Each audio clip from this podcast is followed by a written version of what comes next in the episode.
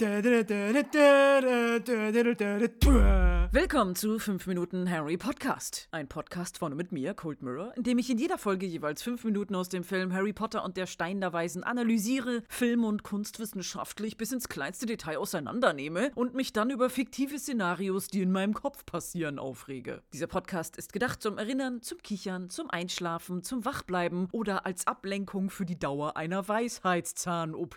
Und jetzt wünsche ich viel Vergnügen bei Folge 20. Wir beginnen in dieser Folge bei Filch, Quirrell und Snape, die zwielichtig in einem dunklen Gang herumstehen und enden bei Dumbledore, der belehrend einen Zeigefinger hebt. Filch hat gerade Snape und Quirrells intimen Moment in der Dunkelheit unterbrochen, um ihnen etwas mitzuteilen. In der einen Hand hat er seine eigene Laterne, um im dunklen Gang überhaupt was zu sehen, und in der anderen eine kaputte Laterne, die Harry in der Bibliothek zerdeppert hat. Er zeigt ihnen Harrys Laterne mit zerbrochenem Glas und verkündet, die hat in der verbotenen Abteilung gelegen. Sie ist noch heiß. Und bei dem Wort heiß zuckt Quirrells Augenlid ein bisschen und Snape hat so einen lustigen, verwirrten Gesichtsausdruck. What the fuck? Was ist an der heißen Lampe denn so wichtig? Aber Filch erklärt noch weiter, er glaubt, dass ein Schüler draußen herumschleicht. Und er zeigt dabei nochmal schön seine Zahnreihe aus schiefen, gelbbraunen Zähnen, passend zu seiner abgewetzten Kleidung in der Farbpalette braun. Snape und Quirrell rennen an Filch vorbei, als wenn ein herumschleichender Schüler die schlimmste Sache wäre, die je passieren konnte, die sofortige Handlung verlangt. Snapes Routenplanungssoftware hat Quirrell bei der optimalen Wegfindung nicht mit einberechnet und sie quetschen sich an der Wand entlang und laufen schließlich aus dem Bild. Sie entfernen sich von Harry in die Richtung, aus der Filch gekommen ist. Aber was hat es nun für Folgen für Harry, dass seine Laterne gefunden wurde? Tja, die Antwort lautet absolut gar keine. Denn zum Glück steht auf der Laterne nicht sowas wie Eigentum von Harry Potter. Das hier ist genau die Laterne, die sonst immer bei Harry Potter auf der Kommode neben Harry Potters Bett steht. Niemand findet heraus, dass es seine war, keiner kontrolliert, fehlt bei irgendeinem Kind vielleicht die Laterne, was auch dadurch erleichtert wäre, dass generell gerade wenig Kinder in Hogwarts sind. Es sind ja immer noch Weihnachtsferien. Aber nein, es hat keine weiteren Konsequenzen, dass Harry sie in der Bibliothek verloren hat. Die ganze Aufregung war umsonst und Harry kommt ungestraft davon. Einen Moment lang betrachten wir den Korridor, in dem eben noch die Lehrer standen, der jetzt verlassen wirkt. Dann öffnet sich langsam eine schwere Tür am Ende des Ganges, bleibt einen Moment offen und schließt sich wieder. Harry hat sich unsichtbar in den nächsten Raum geschlichen, lässt die Tür aber trotzdem mit hörbarem Krachen ins Schloss fallen. Die Lehrer sind erst drei Sekunden weg, das haben die bestimmt gehört. Aber egal, falls doch irgendjemand zurückkommt, Harry ist im Zweifelsfall ja unsichtbar und er legt den Tarnumhang ab. Und er legt ihn auch nicht ordentlich irgendwo hin oder nimmt ihn auf den Arm, sondern lässt ihn auf dem Boden liegen. Den findest du niemals wieder, Harry. Was, wenn der Tarnumhang jetzt mit der unsichtbaren Seite nach außen liegt? Ich leg manchmal Sachen irgendwo hin und finde sie nicht wieder, obwohl sie sichtbar sind. Wie ist das erst, wenn du Dinge, die tatsächlich unsichtbar sind, verbummelst? Harry schaut sich mit skeptischem Blick in dem Raum um, in dem er sich hier versteckt hat. Es sieht ein bisschen so aus wie Snapes Klassenzimmer mit Steinwänden und Säulen mitten im Raum, die einem die Sicht versperren. Und diese Ähnlichkeit ist nicht verwunderlich, denn der Drehort ist wieder mal die Lacock Abbey. Beziehungsweise ich habe es die ganze Zeit falsch ausgesprochen. Ich sage immer Lacock, aber es heißt eigentlich Laycock. Ich bitte meinen Fauxpas zu entschuldigen. Snapes Klassenzimmer war in der Sakristei und nun befinden wir uns im Kapitelhaus der Laycock Abbey. Was ist ein Kapitelhaus? Das ist ein Versammlungsraum in Klostern, in dem, wie der Name vermuten lässt, Kapitel gelesen wurden aus geistlichen Texten oder Ordensregelbüchern und die Klostermitglieder haben sich hier getroffen, um als Gemeinschaft über diverse Arbeiten und Abläufe oder Sünden zu beraten. Quirrells Klassenzimmer war zum Beispiel auch in der Laycock-Abtei. Drehort war der Aufwärmraum. Es fällt auf, für den Film wurden viele Bereiche dieser Abtei als Drehort benutzt, weil es schlossähnliche Gemäuer sind, die von der Zeit unberührt erscheinen. Und der Ort Laycock ist ein ganzes Dorf, das so aussieht, als wäre es zeitlich im Mittelalter stecken geblieben. Es liegt in der Grafschaft Wiltshire, die am meisten bekannt ist für den Steinkreis von Stonehenge. Und der ist ja nur auch ein paar tausend Jahre alt. So alt sind die Gebäude im Dorf Laycock nicht, aber sie stehen so gut wie alle unter Denkmalschutz, weil sie viele hundert Jahre alt sind. Und deshalb wird Laycock gerne als Drehort für authentische historische Kulisse benutzt, beziehungsweise für magische Kulisse. Nicht nur für das Hogwarts Schloss, sondern auch für andere Zaubererorte, nämlich das fiktive Dorf Godric's Hollow, wo James und Lily Potter gewohnt haben. Deren Haus haben wir schon einmal im Film in einer Flashback-Szene gesehen, als Hagrid im tropfenden Kessel erklärt, wie Harrys Eltern gestorben sind. Und der Drehort für diesen Flashback war ein echtes, richtiges Familienhaus im Dorf Laycock, was direkt neben der Kirche steht. Nein, nicht neben der Laycock-Abtei, sondern neben der Kirche vom heiligen St. Syriakus. Das völlig andere mittelalterliche religiöse Gebäude im Dorf. Da gehst du an der Kirche links vorbei und versteckt hinter großen Hecken bist du schon beim Haus der Potters und kannst dann vorm Gartenzaun rumlungern und Fotos machen. Aber bitte nicht wie Voldemort durch die Gartenpforte gehen mit dem Plan, alle im Haus zu ermorden. Das ist ein Privatgrundstück. Auch in den späteren Filmen kommt das Haus der Potters vor. Da wurde aber ein extra gebautes Filmset benutzt, weil das Haus mit zerstörtem Dach dargestellt ist, aufgrund von Voldemorts missglücktem Fluch, der ja von Harry abgeprallt ist. Das echte Haus aus dem Laycock-Dorf kommt nur im ersten Film vor. Dafür sehen wir aber noch viele andere Häuser aus dem Dorf. Im sechsten Film, Harry Potter und der Halbblutprinz, da wurde Laycock als Kulisse für das fiktive Dorf Budley Baberton benutzt, wo sich Professor Slughorn versteckt und Dumbledore und Harry versuchen, ihn zu überreden, nach Hogwarts zu kommen. Laycock stellt also, weil es so urig aussieht, in den Harry Potter-Filmen nicht nur die Innenräume von Hogwarts dar, sondern auch diverse andere Orte. Und als wenn das alles noch nicht genug wäre, gab es sogar mal einen realen Menschen namens Harry Potter im Dorf, der dort in den 20er bis 60er Jahren die Poststelle geleitet hat. Das ist zwar kein total seltener Name in England, aber trotzdem ein schöner, kleiner, magischer Zufall. Unser fiktiver Harry Potter schaut sich nun im Raum um, der ein bisschen aussieht wie Snapes Klassenzimmer und ein bisschen wie Quirrells Klassenzimmer, aber er ist vollkommen leer. Es ist kein Klassenzimmer, es gibt keine Tafel, keine Schulbänke, in dem Raum gibt es gar nichts, außer einer einzelnen Sache. Ein großer verzierter Spiegel in der Ecke. Wie hypnotisiert geht Harry darauf zu, als wenn er nicht gerade vor Filch und seiner Gruselkatze geflüchtet wäre, als wenn die Lehrer nicht gerade nach ihm suchen würden und als hätte er nicht gerade auffällig laut eine Tür hinter sich zugeknallt. Er lässt seinen Tarnumhang, das einzige Mittel, um halbwegs unentdeckt zu bleiben, extrem wertvoller Gegenstand, uraltes Familienerbstück, auf dem Boden im Staub liegen und guckt sich erstmal in aller Ruhe den Spiegel genauer an. Es ist ein großer, robuster, antiker Spiegel, mindestens doppelt so groß wie er. Er hängt nicht an der Wand, sondern steht auf einem Gestell im Raum, steht aber nicht ganz gerade, sondern ein wenig nach hinten gekippt und wird deshalb zusätzlich von Metallstützen gehalten, damit er nicht umfällt. Wenn der nach vorne kippen würde, dann gäbe es nicht nur Scherben, sondern auch einen zermatschten Harry. Da ist schon ein Gewicht hinter. Er hat einen dicken goldenen Rahmen, der mit Knotenmuster verziert ist und der oben spitz zuläuft. In der Spitze ist der Spiegel auch nochmal in kleine Bögen aufgeteilt. Und das Schöne ist, es sind sieben Bögen. Diese Zahl kommt ja sehr oft in Harry Potter vor. Und als krönenden Abschluss hat der Spiegel auch noch sowas ähnliches wie kleine Türmchen links und rechts. Sieht ein bisschen aus wie das Hogwarts-Schloss selbst. Er hat aber vor allem überraschend große Ähnlichkeit mit Dumbledores Thron am Lehrertisch in der großen Halle. Der ist auch aus Gold, die Rückenlehne ist spitz zulaufend und hat auch diese Türmchen links und rechts. Und diese Türmchen sehen sich so ähnlich, mit jeweils vier kleinen Knubbeln dran, dass man glauben könnte, die Requisitendesigner hätten einen Entwurf gemacht und den dann für diverse Möbel abgepaust. Dieser Spiegel scheint schon eine ganze Weile lang hier zu stehen das Gold seines Rahmens ist schmutzig, zwischen den Verzierungen hängen alte Spinnweben und das Silber des Spiegels hat schon Flecken bekommen. Denn, Fun Fact, Spiegel bleiben nicht für immer Spiegel, die können blind werden. Das passiert, wenn die dünne Silberschicht auf der Glasscheibe mit Luft in Berührung kommt, wenn zum Beispiel durch aggressive Reinigungsmittel, zu viel Sonneneinstrahlung oder Beschädigung Risse entstehen, denn da reagiert das Silber mit dem Schwefel in der Luft. Unsere Atmosphäre besteht ja nicht nur aus Sauerstoff, sondern auch aus diversem anderen Kram, den wir einatmen und nicht direkt sterben. Die Silberbeschichtung fängt durch den Schwefel an zu oxidieren, verliert ihren Glanz, wird irgendwann zu Silbersulfid und das ist ganz schwarz. Deshalb sind sehr alte Spiegel an manchen Stellen matt und spiegeln nicht mehr oder haben sogar schwarze Flecken, genauso wie dieser Spiegel hier, der scheint schon ein paar hundert Jahre alt zu sein. Harry kommt noch ein bisschen näher und schaut sich die Verzierungen oben am Spiegelrahmen genauer an, die uns in einem Close-up gezeigt werden. Es sind Buchstaben, die irgendwelche wirren Worte bilden, die in ihrer Zusammenstellung überhaupt keinen Sinn zu machen scheinen. Dort steht Eriset tra eru oit ube kafru oit unvosi. Dazu kommt noch, dass man Harrys Stimme dabei hört, wie er die Wörter vorliest. Er sagt jedoch was völlig anderes. Nerhegeb tre nitrebats tiltnani tchin. Das ist alles sehr verwirrend und man denkt, scheiße Harry, du kannst echt nicht lesen. Aber es hängt damit zusammen, dass das, was auf dem Spiegel steht, ins Deutsche übersetzt wurde. Aber wie übersetzt man denn solche Fantasiewörter, die gar keinen keinen Sinn ergeben. Ja, da muss wohl doch ein Zusammenhang hinterstecken, denn erst wenn man diese Buchstaben nicht von links nach rechts, sondern von rechts nach links, also spiegelverkehrt liest, dann erfährt man ihre wahre Bedeutung. I show not your face, but your heart's desire. Und da macht Harrys Gemurmel dann wieder Sinn, denn er hat diese Wörter auf Deutsch übersetzt rückwärts rückwärts aufgesagt. Nicht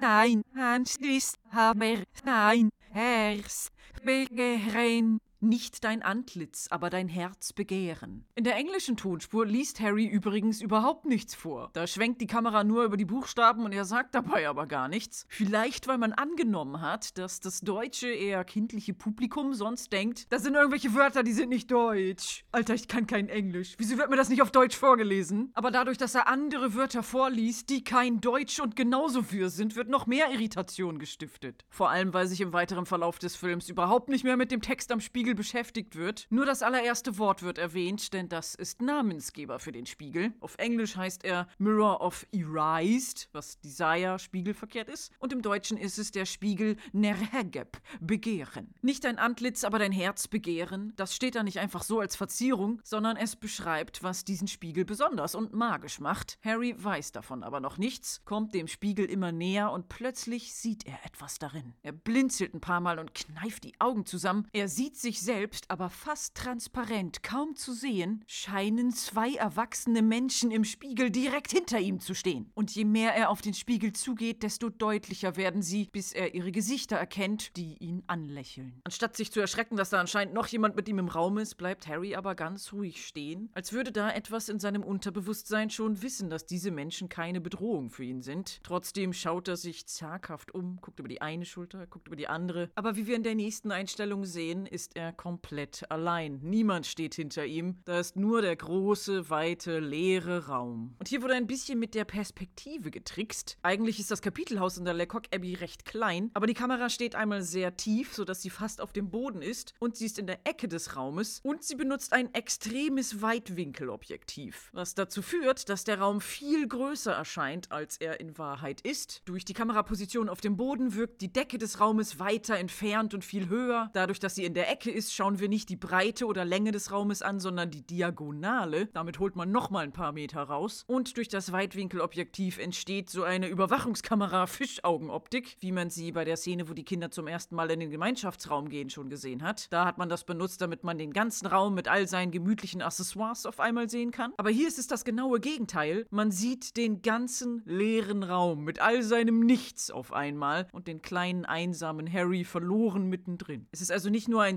Stilmittel, um den Raum optisch größer zu machen, sondern auch um Harry kleiner zu machen und das Gefühl von Einsamkeit zu vermitteln, das ihn umgibt. Denn was spiegelt sich im Spiegel Nerhegeb, dem Spiegel des Begehrens für Harry? Was sind das für erwachsene Personen, die ihn anschauen? Er verrät es dem Zuschauer, denn er sagt ganz leise und ein wenig überrascht: Mom, Dad? Und die beiden Personen lächeln und nicken bestätigend. Er versucht seine Hand nach ihnen auszustrecken, aber seine Finger stoßen nur gegen die Spiegeloberfläche, an der sie dann enttäuscht heruntergleiten und kleine Schlieren im Staub hinterlassen. Endlich hat er seine Eltern wieder, ist aber trotzdem getrennt von ihnen und hat keine Möglichkeit, zu ihnen zu kommen. Stattdessen legt seine Mutter ihre Hand auf seine Schulter, allerdings nur im Spiegelbild. Harry will danach greifen, patscht sich aber nur auf die eigene Schulter, denn in Wahrheit ist dort keine Hand. Er schaut wieder zu seinem Spiegelbild, das mit der Hand seiner Mutter auf der Schulter lächelt. Und somit endet die Szene. Hey, ganz ehrlich, ernsthaft, wenn ich ehrlich bin, ne? Was für eine traurige, aber geil melancholische, krasse Szene. Die finde ich gut aus optischen Gründen, aus narrativen Gründen, aus philosophischen Gründen. Da steckt so viel drin und ist ganz schön schwermütig für einen Kinderfilm. Und es war für Danny Radcliffe auch eine der schwersten Szenen, weil er so viele Emotionen auf einmal spielen sollte. Erst hat er Aufregung und Verwirrung, dann Überraschung, aber er ist dabei einsam und ein wenig traurig und fröhlich. Und dann fühlt er wieder Enttäuschung und dann eine freudige Seele Sehnsucht. Immerhin ist das hier ja der Spiegel des Begehrens. Äh, Daniel,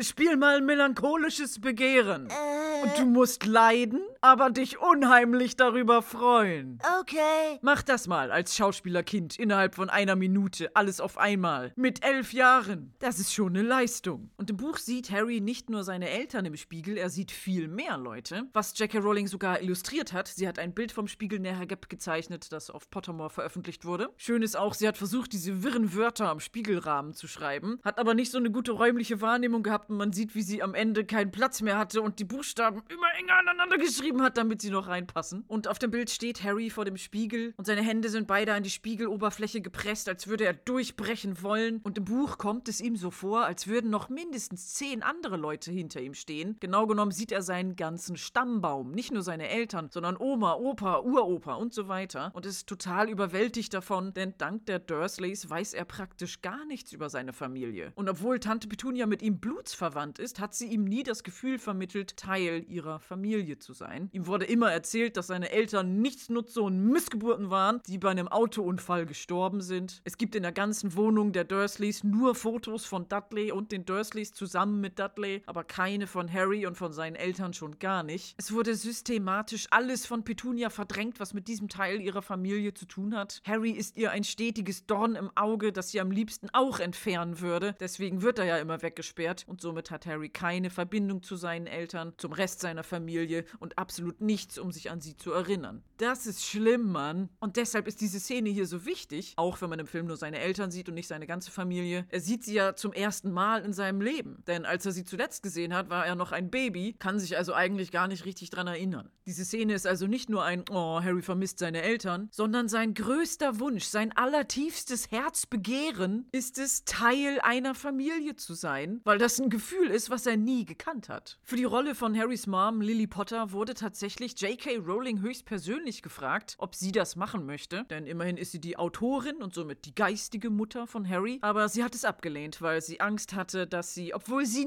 nichts machen und nichts sagen musste, es trotzdem irgendwie verkackt. Das glaube ich ihr sogar. Stattdessen wurde die Schauspielerin Geraldine Somerville gecastet, die zum Zeitpunkt des Drehs 34 Jahre alt war. Warum sage ich das? Harrys Eltern haben hier eigentlich nicht das richtige Alter. Sie sind gestorben, als sie 21 Jahre alt waren. Die waren gerade mal aus der Schule raus. Lily und James Potter sind beide 1960 geboren und beide 1981 gestorben. So steht's auf ihren Grabsteinen. Adrian Rawlins, der Schauspieler von James Potter, ist hier sogar 43, also mehr als 20 Jahre älter als Buch James Potter. Und dieser extreme Altersunterschied hat, glaube ich, verschiedene Gründe, die ich jetzt alle aufzählen werde. Der erste Grund ist, dass das Alter von Harrys Eltern, als sie gestorben sind, zum Zeitpunkt des Filmdrehs nicht bekannt war. Das war ja um 2001 rum. Das letzte Buch Harry Potter und die Heiligtümer des Todes, in dem das Todesjahr von Harrys Eltern zum ersten Mal behandelt wird und was man dann auch auf einem Grabstein im dazugehörigen Film sieht, ist erst 2007 rausgekommen. Da konnten die Filmemacher beim Casting für den ersten Film also gar nicht gewusst haben, wie alt die sein sollen. Allerdings war J.K. Rowling ja dabei, war in alles involviert, auch ins Casting. Und hat da ja ihre Regel durchgesetzt, dass nur britische Schauspieler genommen werden sollen. Da hätte sie ja mal was sagen können, weil sie ja alles von Anfang an geplant hat in ihrem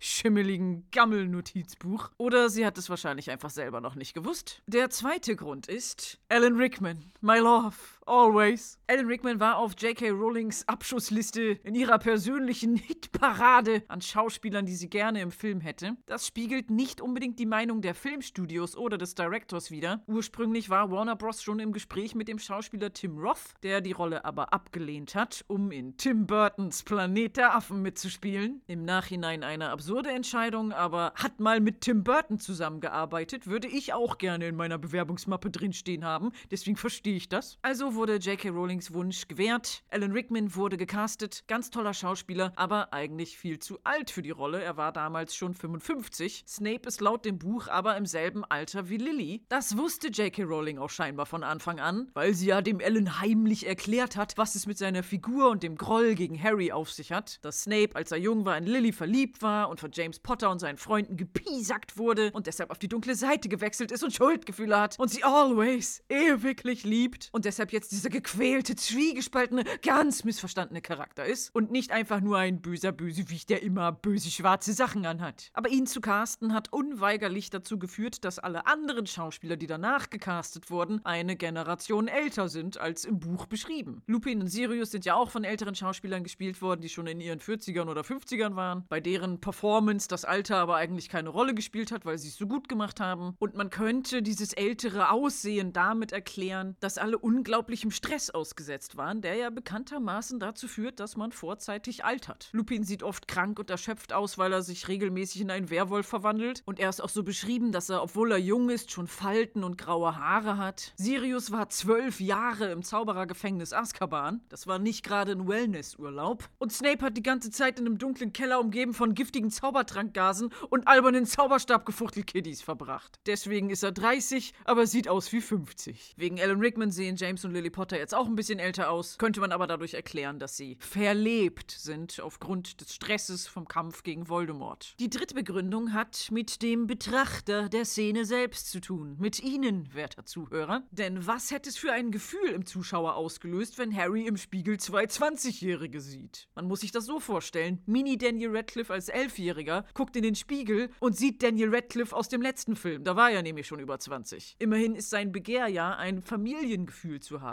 und nicht mit irgendwelchen Erstsemesterstudenten abzuhängen und die Mom und Dad zu nennen. Das wäre merkwürdig. Das Alter der Person ist hier genau richtig, um dem Zuschauer das Gefühl zu vermitteln, was der Film möchte, nämlich liebende Eltern schauen zu ihrem Kind. Was mich zur vierten und letzten Begründung bringt. Auch wenn Harrys Eltern mit 21 gestorben sind, zeigt der Spiegel sie nicht so, denn sie so zu sehen ist nicht Harrys Begehr. Harrys Begehr ist es, sie bei sich zu haben, wie sie jetzt wären. Als wären sie nie gestorben und als hätten sie die letzten zehn Jahre mit ihm zusammen verbracht. Dann wären sie nämlich jetzt in ihren 30ern. Und diese Begründung ist ganz simpel, fügt sich in die Story ein und ist damit, glaube ich, auch am meisten annehmbar. Und obwohl James Potter hier von einem 43-Jährigen dargestellt wird, wirkt diese Person für mich als Zuschauer eher wie eine Vertrauensfigur. Er ist halt so ein Dad. Zumindest finde ich James Potter in jeder anderen Inkarnation, in jedem anderen Harry Potter-Film unerträglich. Denn er ist in Wahrheit kein Dad. Er ist ein arroganter Arsch. Mit einem Gesicht, das man am liebsten mehrmals gegen eine Mauer schlagen möchte. Apropos nicht so gutes Casting. Robin Williams hat bei Chris Columbus angerufen und er wollte unbedingt beim Film mitmachen, hätte super gerne Hagrid gespielt, sogar für umsonst. Aber tja, es gab diese von J.K. Rowling auferlegte nur britische Schauspielerregel. Robin Williams ist Amerikaner, es ging nicht. Das muss man sich mal vorstellen. Die haben nicht bei ihm oder bei seinem Agenten angerufen,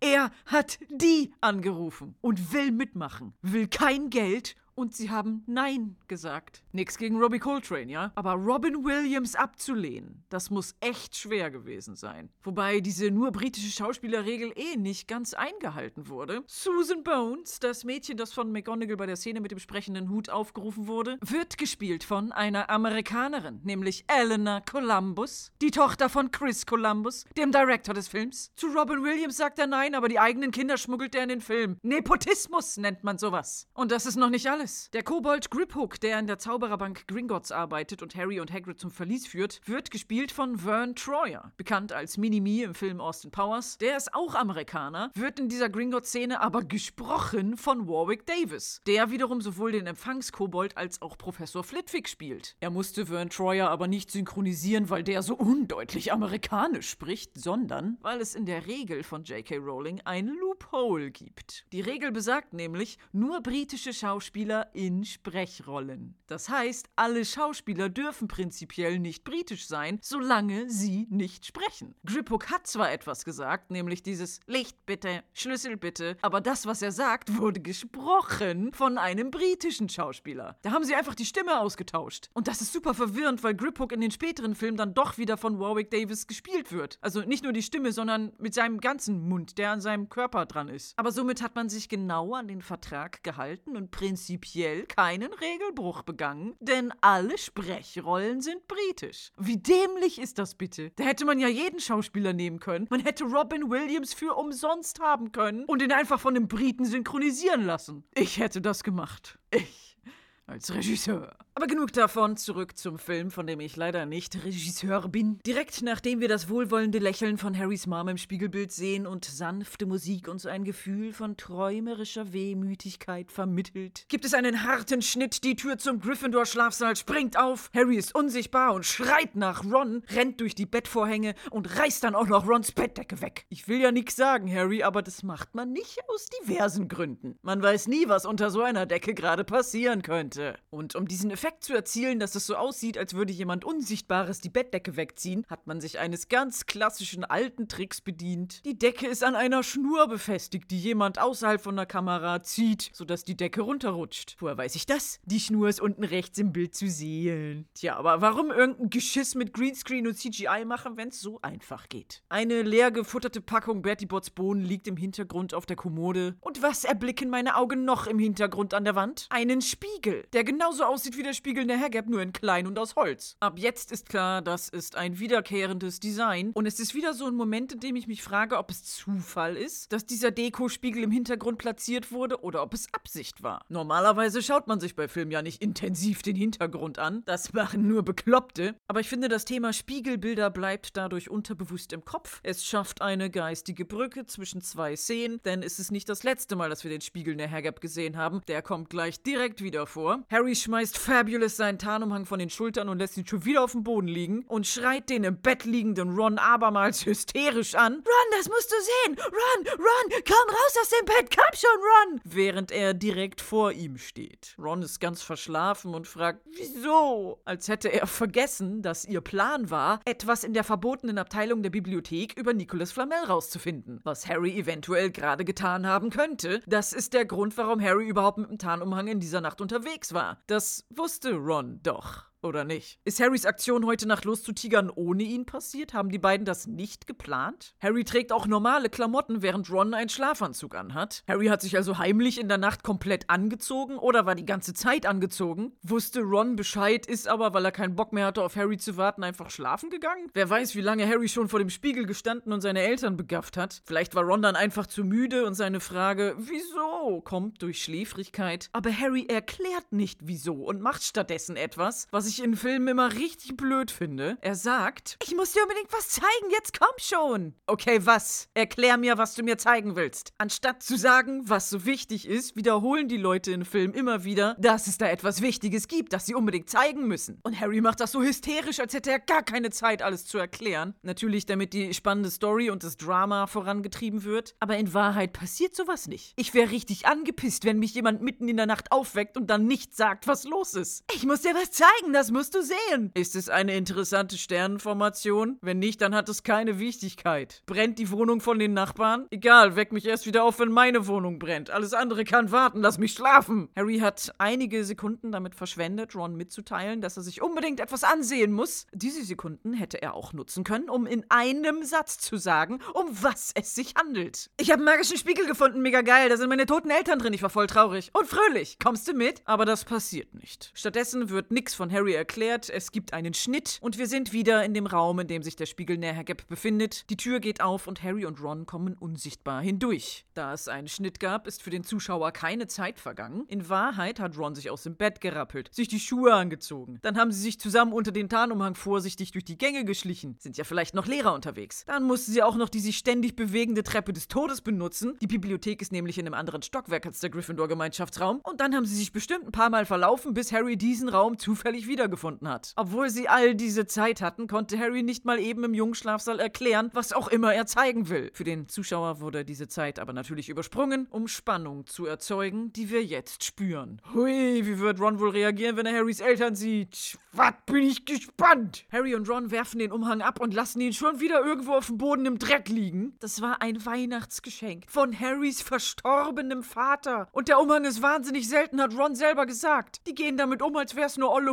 Hundedecke. Harry zerrt an Ron rum. Komm, komm mit! Sie rennen von der Tür weg in den Raum rein und genau hier haben die Leute vom Special Effects Team geschlampt. Beziehungsweise ich muss mich einmal selber korrigieren. Ich habe geschlampt. Ich sag immer Special Effects als Sammelbegriff für alle besonderen Effekte, die so im Film passieren. Aber das ist nicht richtig. Es gibt da einen Unterschied zwischen Special und Visual Effekt. Ein Special Effekt ist alles, was am Set vor Ort passiert. Und ein Visual Effekt ist alles, was im Nachhinein am Computer passiert. Das geht bei diesem Film natürlich natürlich Hand in Hand, die arbeiten zusammen, die Teams. Aber ich berichtige meinen Satz von eben wie folgt. Die Leute vom Visual Effects Team haben geschlampt. Hm, aber was wurde in dieser Szene denn am Computer gemacht? Tja, in der letzten Podcast-Folge habe ich ja schon erklärt, dass der Unsichtbarkeitseffekt vom Tarnumhang so funktioniert, dass der Stoff auf einer Seite grün ist, damit dieser Teil dann am Computer unsichtbar gemacht wird. Und in dieser Szene wurde vergessen, das Grün wegzuretuschieren. Harry und Ron rennen auf den Spiegel zu und was liegt im Hintergrund in der Nähe der Tür, unachtsam hingeschmissen auf den Boden? Der quietschegrüne, überhaupt nicht getarnte Stoff vom Umhang. Vielleicht war es in der Bewegung der Kamera und des daraus resultierenden Verwischen des Bildes nicht möglich, das Grün genau zu erfassen. Da haben sich die Leute vom Visual Effects Team bestimmt gedacht, ach komm, der ist nur 17 Frames lang zu sehen. Weniger als eine Sekunde. Das ist nicht so schlimm, das entgeht der Aufmerksamkeit des gewöhnlichen Zuschauers. Aber trotzdem ist das ein Filmfehler. Und dann ist mir aufgefallen, die Wände sind auch ein bisschen grün, was zu folgendem Gedankengang geführt hat. Grüner Umhang. Die Wand ist auch grün. Warum ist sie grün? Ist das Schmutz? Ist das eine natürliche Verfärbung im Stein? Was ist das überhaupt für ein Stein? Was ist das für Baumaterial? Woraus wurde die Laycock Abbey gebaut? Diese Fragen haben mir mal wieder und wie immer keine Ruhe gelassen, bis ich Antworten gefunden habe und die sind sogar recht interessant. Die meisten alten Gebäude in Laycock und auch die Laycock Abbey wurden gebaut aus sogenanntem Cotswold-Kalkstein. Nein, das ist kein geiler Vergnügungspark, der nur aus Achterbahnen besteht und keine widerliche Welt aus Kotze, sondern die Cotswolds sind eine sehr hübsche Hügellandschaft in England, unter der sich viel Kalkstein befindet. Genau genommen Olit-Kalkstein aus der Jurazeit. Olit ist Sedimentgestein aus kleinen Mineralkügelchen. Das heißt, dieser Stein war vor sehr langer Zeit einmal Meeresboden. Gehäuse von toten Tieren wie Schnecken, Muscheln, Krebschen sind durch Wellenbewegung mit der Zeit zu kleinen Kügelchen gerollt worden, die sich dann irgendwann abgelagert und verfestigt haben. Kalkstein ist reichlich auf unserem Planeten Erde vorhanden, denn der größte Teil der Erdoberfläche war irgendwann mal mit Wasser bedeckt. Es ist auch ein ziemlich poröser, weicher Stein, der sich einfach in Blöcke schneiden lässt und deshalb war es im Mittelalter ein beliebtes, leicht verfügbares Baumaterial. Und Cotswold-Kalkstein besteht aus ca. 150 bis 200 Millionen Jahre alten Meerestierfossilien, insbesondere versteinerten Seeigeln. Und ein besonderer Nebeneffekt ist, dass die Farbe des Steins oft als Honig- oder Goldfarben beschrieben wird, was dem ganzen Dorf Laycock eine entspannte, ewig sonnige Zeitlosigkeit verleiht. Aber der Stein ist auch sehr porös und man hat ja nicht immer ein süßes kleines sommerliches Cottage, was auf einem sonnigen Hügel steht, sondern man hat hier ein großes Kloster, das ständig der Witterung ausgesetzt und ziemlich kalt ist. Da kommt dann allerlei Schmutz und Feuchtigkeit rein, was sich im Gestein ablagert. Mikroorganismen sammeln sich und bilden Moose und Flechten, was dann diese grünen Bereiche im Stein verursacht und bei jahrhundertealten Gebäuden sieht man eher davon ab, sowas zu entfernen, weil der Schmutz schon fast eine natürliche Schutzschicht geworden ist, die sogenannte Patina, die den Stein dann zwar verfärbt, aber schützt vor weiterem Schmutz, weil es eben schon so weit eingedrungen ist und das zu entfernen ging eigentlich nur mit Hochdruckreiniger oder ordentlich Geschrubbe, aber dann schrubbst du die Oberschicht des Steins gleich mit ab und nach ein paar hundert Jahren hast du an der Stelle dann keinen Stein mehr. Und die Laycock Abbey soll ja noch ein bisschen halten. Harry stellt sich jetzt eilig mit Ron vor den Spiegel und kann ihm endlich die dringende, wichtige Sache zeigen, für die er keine Zeit zum Erklären hatte. Aber offensichtlich hatte Ron noch die Zeit, sich einen Morgenmantel anzuziehen. Kein schickes Modell von Hogwarts und Gryffindor-Farben, sondern braun mit braun kariertem Innenstoff. Und es ist auf jeden Fall ein typisches Weasley-Kleidungsstück. Zu erkennen an den kleinen Flicken, die am Ärmel aufgenäht sind, die farblich nicht zum Rest des Stoffes passen. An der Schulter sind auch einige Löcher gestopft worden. Das ist mal wieder Secondhand und weil die Ärmel auch hochgekrempelt sind, würde es mich nicht wundern, wenn dieser Morgenmantel vorher einem seiner älteren, schon erwachsenen Brüder oder seinem Dad gehört hat. Er ist jedenfalls eine Nummer zu groß für Ron. Und hier kann man schön die Parallele zu Harry ziehen, der zwar jetzt in Hogwarts immer seine schicken, heilen, gut passenden Pullis trägt, die er sich in der Winkelgasse in allen Farben gekauft hat, aber das ist nicht selbstverständlich für ihn. Harry hat auch lange Zeit zerschlissene Hosen und löchrige T-Shirts getragen, die ihm viel zu groß waren, genau wie Ron, mit dem Unterschied, dass Rons Familie es sich nicht leisten kann, für jedes Kind neue Sachen zu kaufen. Man hat das, was man hatte, so gut es ging, mit dem Material, was da war, geflickt. Da wurde Arbeit und Mühe reingesteckt, um es so lange wie möglich zu erhalten. Harry hingegen hat die ganzen alten Sachen von Dudley und Vernon bekommen, nicht weil die Dursleys sich nichts Neues leisten können, sondern weil Harry für sie nichts wert war. Es war unnötig, dass er was Neues bekommt. Die Sachen wurden nicht mit Mühe geflickt, sondern wie alte Fetzen, die man nicht mehr braucht, mit Harry zusammen in den Schrank geschmissen. Und das ist der Unterschied zwischen Harry und Ron. Obwohl sie beide oft Secondhand-Klamotten tragen mussten, war das Gefühl dabei jedoch unterschiedlich. Harry hatte nie das Gefühl, Teil einer Familie zu sein, während Ron eine Riesenfamilie hat und oft das Gefühl hat, dabei Zeit zu kurz zu kommen. Deshalb sieht Harry seine Eltern im Spiegel des Begehrens und nun erfahren wir, dass Ron darin etwas anderes sieht. Denn Harry tritt zur Seite und er hat die fälschliche Annahme, dieser Spiegel zeigt nur seine Eltern und dass Ron sie jetzt auch sehen kann, aber das passiert nicht. Es ist nicht der Harrys Elternspiegel, sondern der Spiegel des Begehrens. Und als Ron allein davor steht, fängt er an zu grinsen und zu staunen. Harry will erklären, das sind meine, aber Ron unterbricht ihn, das bin ich! Als hätte er noch nie in seinem Leben einen Spiegel gesehen. Ich bin Schulsprecher, ich hab den Quidditch-Pokal. Mann, ich dreh durch, Mannschaftskapitän bin ich auch noch. Ich sehe gut aus. Er als jüngster Sohn, der immer die Sachen seiner älteren Brüder und nichts Neues gekriegt hat und immer im Schatten der anderen stand, sieht sich selbst nun nicht umgeben von Familie, sondern ganz allein. Nur er selbst. Erfolgreich und gut aussehend. Ron begehrt nichts mehr, als endlich was Besonderes zu sein. Und während Ron sich selbst bewundert, begreift Harry langsam, dass in dem Spiegel nicht magisch seine Eltern eingefangen sind und schaut selbst nochmal verwirrt rein und auf Rons Frage hin, ob der Spiegel vielleicht die Zukunft zeigt, wird ihm klar, dass da was nicht stimmen kann. Er schaut zu Boden und murmelt leise, wohl er nicht, meine Familie ist tot. Und dann macht er ein Gesicht, das er sich bestimmt von Oliver Wood abgeguckt hat. Er presst die Lippen zusammen zu einem neutralen Nichtgrinsen hm, und schaut Ron weder traurig noch fröhlich an. Für Ron ist dieser Spiegel eine coole Attraktion, in der er eine mögliche tolle Zukunft sieht, aber für Harry ist es eine definitiv unerreichbare Vergangenheit und es ist etwas, was ihn nicht mehr loslässt, was tief in seine Seele eingedrungen ist, wie wir bald erfahren werden. Es folgt zur Abwechslung mal kein harter Schnitt, sondern eine sanfte Überblende in die nächste Szene. Die Nacht ist vorbei, man weiß nicht, wie viel Zeit vergangen ist, ob es der nächste Tag oder schon einige Tage später ist. Es ist jedenfalls am Morgen, denn wir befinden uns beim Frühstück in der großen Halle. Man merkt, es sind immer noch Weihnachtsferien, die Halle ist geschmückt mit den großen Weihnachtsbäumen und mir fällt jetzt erst auf, dass zusätzlich zu der übertriebenen goldenen Deko und den goldenen Kisten an jedem Baum eine Deko-Hexe hängt. Also so eine typische Hexe in Schwarz mit Hexenhut, die auf dem Besen sitzt. Sie ist oben an der Spitze mit einer Halterung mit etwas Abstand zum Baum befestigt, sodass es aussieht, als würde sie um ihn herumfliegen. Cyril? Ich finde, der Baum ist noch nicht beladen genug, Cyril. Der Weihnachtsbaum hat noch gar nichts mit Magie zu tun. Den müssen wir viel extravaganter gestalten, Cyril. Cyril, wir müssen was ranmachen, damit man merkt, dass es sich um eine Schule für Hexerei und Zauberei handelt. Wie war das? Wir hängen einfach eine Hexe dran?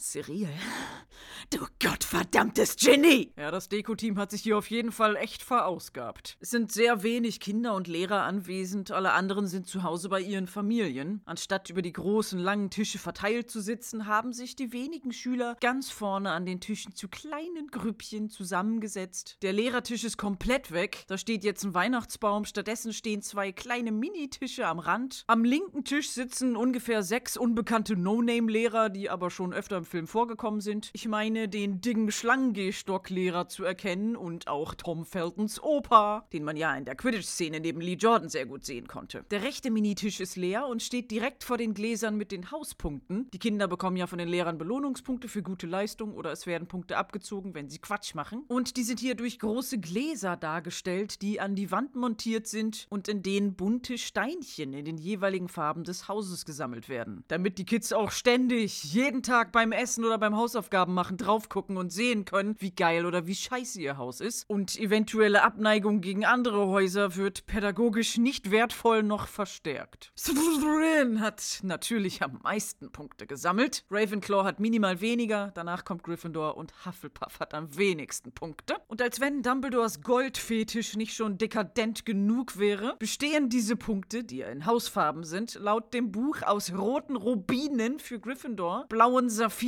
für Ravenclaw, grünen Smaragden für Slytherin und gelben Diamanten für Hufflepuff. Professor Dumbledore, können wir bitte einen Fahrstuhl für die Treppen installieren? Meine Knie bringen mich um. Oh, tut mir leid, das können wir uns nicht leisten. Das Schulbudget ist sehr knapp. Und was ist mit Schutzhelmen für die Quidditch-Spieler? Leider nein, leider gar nicht. Sorry. Sind das mehrere hundert wahnsinnig teure Edelsteine, die du in ein Glas zum Punktezählen getan hast? Tja, das musste sein. Das ist für die Lernmoral der Schüler. Natürlich sind diese Steine nicht wirklich Edelsteine, dafür aber viele, viele kleine Dekoglasperlen. Und zwar so viele, dass es zum Zeitpunkt des Filmdrehs in England landesweit einen Mangel an Glasperlen gab, weil für den Film einfach alle aufgekauft wurden. Es gab keine mehr. Da hat der Hauptdesigner Stuart Craig gesagt, Wir hätten gern alles. des Weiteren fällt auf, dass ausnahmslos alle Ravenclaws anscheinend zu ihren Eltern nach Hause gefahren sind, denn am Ravenclaw-Tisch sitzen gar keine Kinder. Bis auf eins, nämlich Harry. Die Kamera schwenkt langsam zu ihm. Er sitzt nicht bei den anderen in der kleinen Gryffindor-Gruppe, sondern ganz allein am Kamin. Und er sitzt auf dem Tisch, von dem Leute essen, mit seinem Arsch. Da sind die Lehrer mit Sprechroller einmal nicht da, da wird direkt die Etikette vergessen. Zehn Punkte Abzug für Gryffindor.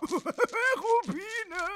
Apropos Essen, die Einstellung wechselt und wir sehen die Weasley-Zwillinge Ron, Percy und diverse Statistenkinder zusammen beim Frühstück. Alle sind am Futtern, nur Ron guckt mitleidig zu Harry rüber. Der merkt, dass da irgendwas nicht in Ordnung ist, aber beschäftigen wir uns vorerst mit viel wichtigeren Dingen, nämlich was es zum Frühstück gibt. Und ich sehe schon wieder diesen verdammten Toast-Rack mit viel zu braunem, pappigen Toast darin aufgereiht. Daneben ein paar hart gekochte Eier, eine Schweinskopfkaraffe mit Milch und eine mit Orangensaft, ein Riegel Butter und weil Weihnachten ist, gibt es auch ein paar goldene Knallbonbons und eine Schüssel mit wunderschönen Mandarinen drin. Oder Clementine. Fun Fact: Mandarinen stammen ursprünglich aus China und sind dort schon seit vielen tausend Jahren kultiviert worden. Clementine gibt es erst seit circa 100 Jahren und das ist eine zufällige Kreuzung zwischen Mandarine und Orange. Wobei die Orange eine Kreuzung aus Mandarine und Pampelmuse ist. Das heißt, die Clementine ist zu drei Vierteln eine Mandarine. Clementinen haben fast gar keine Kerne und sind deshalb beliebter und sie sind auch länger haltbar, denn sie haben zwar augenscheinlich eine dünnere Schale, die ist aber robuster als die dick aussehende Schale der Mandarine. Mandarinen haben einige Kerne und werden nicht mehr so oft gehandelt, da sie schon nach wenigen Wochen matschig werden.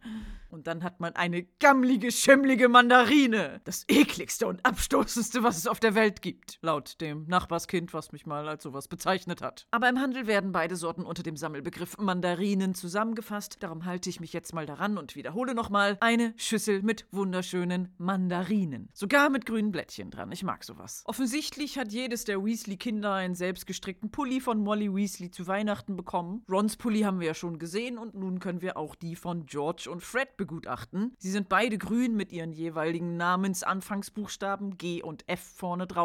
Und ich merke gerade, dass ich mich so sehr an den Wortlaut Fred und George gewöhnt habe, dass es andersrum zu sagen, George und Fred, sich körperlich, geistig, spirituell falsch anfühlt. Aber sie sitzen nun mal so nebeneinander. Dass Rons Pulli auch ein R wie Ron vorne drauf hat, ist übrigens nur im Film so. Eigentlich sind diese Anfangsbuchstaben nur bei den Zwillingen vonnöten, weil ihre Mutter ja Schwierigkeiten hat, sie auseinanderzuhalten. Die beiden sagen sogar im Buch zu Ron, hey, du hast ja gar keinen Buchstaben auf deinem Pulli, naja, du vergisst deinen Namen ja auch nicht. Wir sind nicht dumm, wir wissen, dass wir Gret und Forge heißen. Sie haben also ihrer Mutter zum Trotze die Pullis getauscht und direkt zweckentfremdet. Auch Harry hat ein Weasley-Pulli bekommen mit einem H wie Harry vorne drauf. Den sehen wir nämlich nun in der nächsten Einstellung. Er ist dunkelblau und nicht smaragdgrün, so wie im Buch beschrieben. Und er trägt ihn auch nur in dieser Szene, die ursprünglich gar nicht Teil des Films war. Es ist eine gelöschte Szene, die erst später in den neueren Editionen des Films wieder eingefügt wurde. Zuvor hätte man diesen Pulli also gar nicht gesehen. Dass Ron und Harry jetzt auch Buchstaben auf ihrem Pulli haben, ist nur für den Film dazu gedichtet worden. Wahrscheinlich um optische Wiedererkennung zu erzielen, damit auch jeder Zuschauer kapiert, dass Harry einen der selbstgestrickten Pullis bekommen hat. Im Buch hat Harry Potter grüne Augen, was zu dem smaragdgrünen Pulli passen würde. Daniel Radcliffe hat blaue Augen, weil er gegen die grünen Kontaktlinsen allergisch war und vielleicht hat man deswegen den Pulli auch blau gemacht. Aber er trägt ihn nur einmal, nur heute, nur hier und in keiner weiteren Szene im Film. Kein Wunder, die Pullis kratzen furchtbar, wie Gret am Frühstückstisch Ron mitteilt. Und als ich mir diese Szene wie immer ein paar Mal hintereinander angeguckt habe, ist mir eine Kleinigkeit aufgefallen. Und zwar das deutsche Statistengelaber im Hintergrund. Auf Englisch hört man ein unverständliches Gemurmel von den Kindern am Tisch, aber bei der deutschen Tonspur hat man, glaube ich, wieder versucht, das Ganze durch deutsches Gemurmel zu ersetzen, was jedoch im Gegensatz zur englischen Tonspur zu verständlich und deutlich ist, sodass ich einzelne Satzfetzen raushören konnte, die wie folgt lauten. Ich habe einen Besen bekommen. Endlich, den, den ich mir gewünscht Ja, den Nimbus 2000. Wow. Verzauberte Gurkensuppe, von der wir alle grüne Haare bekommen haben. Okay, what? Ich glaube, ihr wisst mittlerweile, wie sehr ich dieses deutsche Statistengelaber im Hintergrund liebe. Das ist immer so ein kleines Easter Egg für mich. Hey, Gurkensuppe Statistenkind von damals. Du bist jetzt wahrscheinlich erwachsen, aber I love you, girl. Ich frage mich aber, warum sie diese Szene anfangs gelöscht haben an Harrys krass abweichendem Pulli-Design, was unfassbare Verwirrung im Zuschauer ausgelöst hätte. Kann es ja wohl kaum liegen. Ich glaube, es ist eher diese gesamte Depri-Stimmung, die hier herrscht. Wir sehen Harry, der alleine herumvegetiert, ganz in Gedanken an seine Eltern verloren. Er unterhält sich mit niemandem, sondert sich ab und isst nicht mit den anderen zusammen Frühstück. Ron fällt es auf und geht zu ihm hin und fragt, ob er Schach spielen möchte, ob er Hagrid besuchen möchte. Aber Harry sagt jedes Mal mit ganz schwerer Stimme, Nein. Das ist so traurig. Er will nichts machen, hat zu nichts Lust und alles, was vorher Spaß gemacht hat, ist plötzlich uninteressant. Ron weiß, Harrys Niedergeschlagenheit hat mit dem Spiegel zu tun und rät ihm nicht mehr daran zu denken. Mit dem Spiegel stimmt was nicht. Harry sagt daraufhin gar nichts mehr, nickt nur noch, aber hat nicht vor, Rons Rat zu befolgen und macht das Gegenteil. Denn in der darauffolgenden Szene ist er schon wieder in dem leeren Raum beim Spiegel, diesmal im Schneidersitz davor, hingelümmelt, im Pyjama, über den er einen Pulli gezogen hat, aber nicht den kratzigen Weasley-Pulli, sondern einen seiner eigenen, der auch dunkelblau ist. Und während Harry lächelnd in den Spiegel schaut, nähert sich ganz unmerklich ein Schatten von hinten. Die Kamera fährt etwas zur Seite und hinter einer Säule kommt Dumbledore zum Vorschein, der die einsame Stille durchdringt und sagt: Du bist zurückgekommen, Harry. Was ja impliziert, dass er weiß, dass Harry schon einmal hier war. Erschrocken rappelt Harry sich auf und steht etwas beschämt, die Hände an den Körper gepresst vorm Spiegel. Dumbledore kommt langsam auf ihn zu und erklärt, dass dies der Spiegel Nerhageb ist und dass Harry bestimmt schon erkannt hat, was er tut. Dumbledore hebt belehrend einen Zeigefinger und sagt: Ich gebe dir eine Hilfestellung. Aber wir erfahren nicht, was diese Hilfestellung sein soll, denn genau hier, bei diesem Moment, ist die 5-Minuten-Marke erreicht und somit das Ende für diese Folge. Ohne dass ich es geplant habe, hat Dumbledore hier voll den miesen Cliffhanger gedroppt. Ja, was ist der Rat? Was ist die Hilfestellung, die er Harry geben will? Das erfahren wir in der nächsten Folge. Also hoffentlich höre ich mich, hört ihr mich, wir hören uns alle gegenseitig beim nächsten Mal bei 5 Minuten Harry Podcast. Tschüss!